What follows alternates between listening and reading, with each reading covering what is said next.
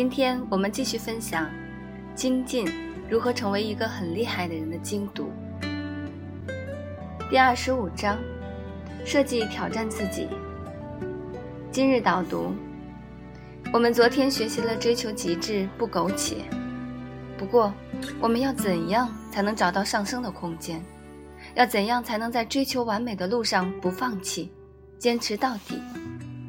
现实社会中，我们怎样才能成功呢？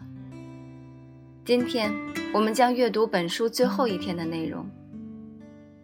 羽毛球赛场上，有了李宗伟的紧紧追赶、不断挑战，林丹才会被激发出无限的潜能，实现一个又一个的跨越。排球赛上场，被强大的对手逼入困境，女排队员才能绝对反击。竞技体育的案例告诉我们。人是需要对手的，我们的成长也需要一些挫折、失败，或者高度挑战的刺激。彩童认为，正所谓遇强则强，遇弱则弱。如果总在自己的舒适区徘徊，绝对催生不出杰出的才能。可惜的是，我们求学过程中的挑战过于单一。如果希望自己的才能发挥到极致，我们必须迎接挑战，甚至要为自己设计挑战。具体到学习这件事上，我们可以一边学习一边提取强度来测试自己，刻意增加难度，给自己增加一点小障碍。比如学完一个知识点，过一段时间后再做相应的练习，而不是立刻做。此外，在努力的过程中，我们不能满足于那些约定俗成的规定动作，而要主动突破。仅仅完成基础内容是不够的。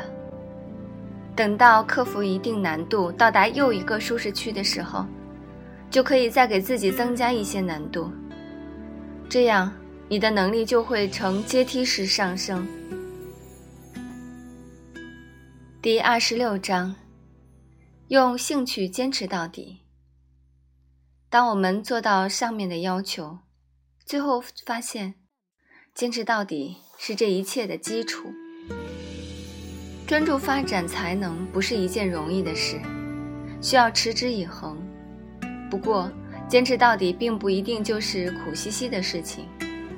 用兴趣驱动我们去坚持更为有效。我们不必在为某件事努力之前，就大谈意志力的重要。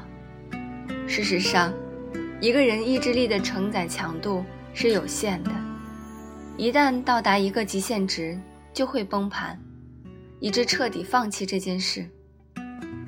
一件事能吸引你坚持下去，一定是因为你带给，一定是因为它带给你丰盈感和满足感。如果坚持的很痛苦，你所坚持的往往并不是对的事情。也许你会说自己有很多兴趣，或者不知道自己到底需要想要什么。哪个才是真正的兴趣？作者彩童告诉我们，改变这样的局面有三种解决方案。第一，不再执着于兴趣，不妨先努力做事，在努力的过程中获得乐趣和热爱。有了兴趣，你自然会喜欢上这件事。第二，浸润式投入，让自己全身心的投入一件事，用温暖的情感、良好的心理体验、理性的思维去体会这件事的魅力。第三，持续互动，把单向的信息获取转变为双向的信息演绎，将转动转化为主动。将被动转化为主动，找到适合自己的方法去做这件事，从而产生持续的乐趣。做到这三点，我们就会勇往直前，而不是被意志力鞭策着前进。第二十七章，做主动探索的学习者。标准化的教育制度有很多的弊端，对一个大学生来说。严格遵循学校安排的教育计划会产生很大的风险。把大部分时间花在标准课程的学习上，会造成自己学习的自由度不大，让人成为单纯追求高分的学霸，但完全不适应学校的教育，沦陷在无休止的娱乐中，又会让人成为学渣。在作者彩童看来，学霸选择依从，学渣选择逃避。对一个有抱负的学者来说，成为学霸或学渣都不是最好的选择。他们的问题在于，无论学霸还是学渣，都没有自主学习的强烈欲望。所以，最关键的转变是要从被动学习者转变为主动学习者，进而从学习者转变为探索者。你应该以创造为目标，这不仅能促进你对知识的深层掌握，也能最大限度地调动你的潜能。精进一书给大学生提出了一些具体的建议：充分利用学校的平台资源。学校的资源绝不仅仅指它所提供给你的课程和学分，还包括图书馆、老师、学长学姐等社交圈。善用互联网的优质教育资源，面对史无前例的世界教育资源大开放，比如各个高校的公开课、电子图书馆。学术论文、数据库等，我们应该充分利用好这些这一些机会，这为年轻人自我成长和自我教育提供了丰沃的土壤。我们想学什么，要学什么，基本都可以在网络上获取丰富的资源。但首要的问题是明确和知道自己想要学什么，要什么。不怕失败，主动试错。大学期间，我们有宽松的环境和充裕的时间，即便是出错了，也没有什么大的影响。相比工作后的试错成本，入学大学是一个人生试错成本最小的时期。大学生要抓住这个时期，多多尝试，不断试错，评估自己智力资产价值。自我教育者要审，要定期审视自己所学知识的价值。特别是实践中的价值。当然，我们不能过于功利，只学实用功利的价知识，而拒绝大众认为的无用之学。为了避免我们所学的知识都是没有实用价值的尴尬情情况，我们要向看出像象牙塔之外的世界，要保持对现实社会世界的敏感性。观察和发掘市场上有较大应用价值的知识，学习它，成为这个领域的先驱。虽然彩童在此强调了应用类知识的重要性，不过笔者也想在此强调，其实目前中国大部分的读者，特别是工作后比较忙碌的人士，对无用之学是没有太大兴趣的，因为他们读起来似乎没有意义。其实，我们可以把实用类的书看作工具，把素养类的书，比如科学、艺术、哲学、社科类等，看作是原料。如果你只有工具而没有这些原料，怎么才能做出一桌美食呢？比如，有些人觉得自己的沟通能力不行，就只去阅读沟通方面的知识，而事实上，即使他沟通能力大增，也可能陷入社交困境，因为他的问题。可能在于他根本没有可说的东西，比如和约，比如和约会对象看完科幻电影，他懂得要如何表达才显得有趣，但问题是，他对物理科学一点都不了解，所以他所学的沟通技巧的可用意义并不大。因此，我们要清楚自己缺乏的是哪类知识，实用类还是素养类，还是两者都要补充。以创造为目的，大学里分数不再单单单是对你考试成绩的衡量，其他一些创造性活动也会为你加分。搞搞小发明啊，参加创意大赛呀，撰写研究论文等等，以创作为目的，不仅能加深自己对知识的掌握程度，还可能大大挖掘自己的潜力。第二十八章。如果把人生比作一场网络游戏，那么在校生活就好比是游戏的新对新手村，或者游乐场。老师为我们准备了挑战，也提供了答案。但是进入社会就如同进入了荒野模式，我们会遇到各种问题，这些问题困扰着我们，折磨着我们，我们需要自己寻求方法解决。荒野求生模式要求我们从观观察和分析现实问题开始，经过一番探索，然后回归现实。作者提醒我们掌握以下宗旨。可以更好地求解现实问题，认识问题而不是简单的表述。我们要在对现实深入、缜密的思考基础上，深讨、深究问题的本质，对问题进行定定义，完全建立的、完全独立的思考问题。使用网络搜索问题的好方法，让却让我们失去了自己发现、得到意外收获的机会。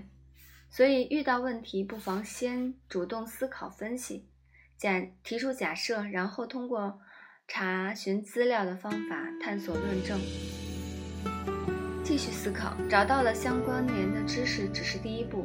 接下来，我们要克服自己的认知偏见，在头脑中深入的思考，甚至和别人交流意见，实现对新信息的解读，提出假设性的理论和模型。构建理论可以帮助我们更好地理解问题，把问题简单简化到最本质的层面。要记住的是，并不只有专家才能提出理论，我们都有构构建理论的能力。修正理论，提出的理论也许不完美，我们更要不断地翻扩展情境，修正问题中的 bug，打开解决问题的大门。关注细节，通盘考虑，找到一种比较完备的解决方案来彻底解决复杂的现实问题。在现实世界中思考理论问题，在理论问题中思考现实问题，这样我们才能更好的用理论来求解现实问题。第二十九章，保持个性，与众不同。坚持与众不同的独特性，就是坚持我们最好的竞争力。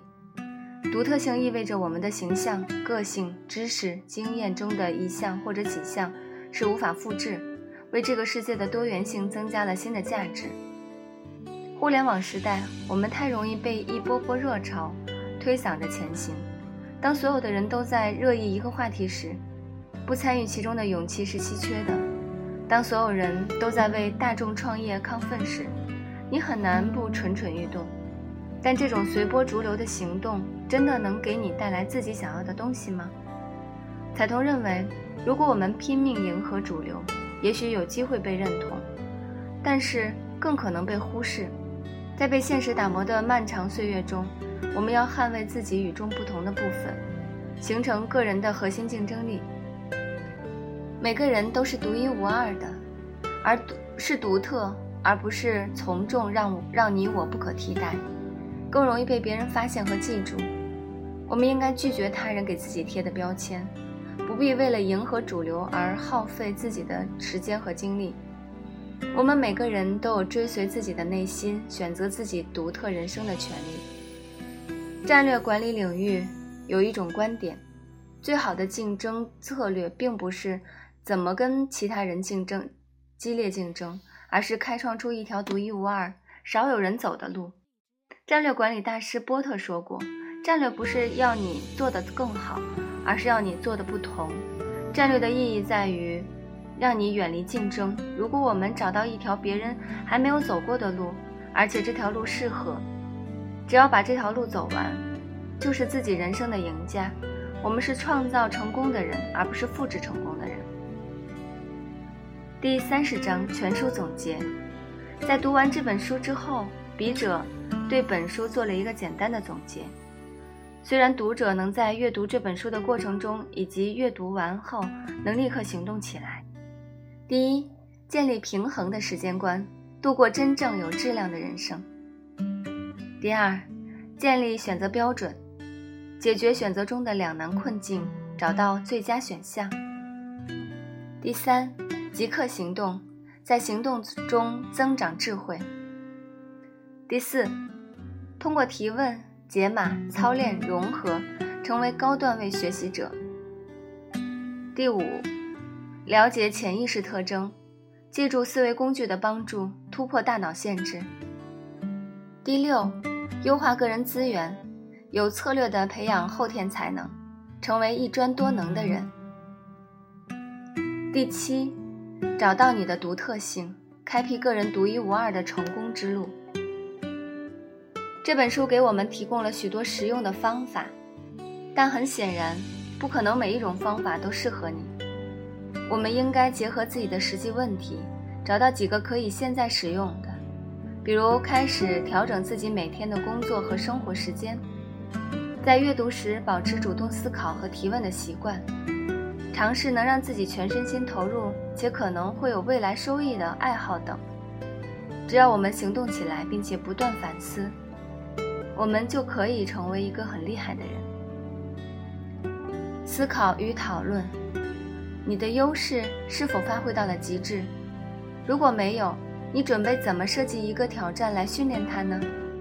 不妨写下你的具体训练计划。第二。你对现在的工作有兴趣吗？为什么呢？不妨深入了解下你的行业，寻找可以有有所突破的领域。你也许会有更多的兴趣。网上有哪些对你工作有益的资源？你也许可以从加强职场软件开始。在工作和业余兴趣中，你有没有独特的看法？有什么想尝试的比较酷的想法？不妨去试试。好了，带着今天的问题，我们结束本书的阅读。欢迎您继续收听，我们下期再会。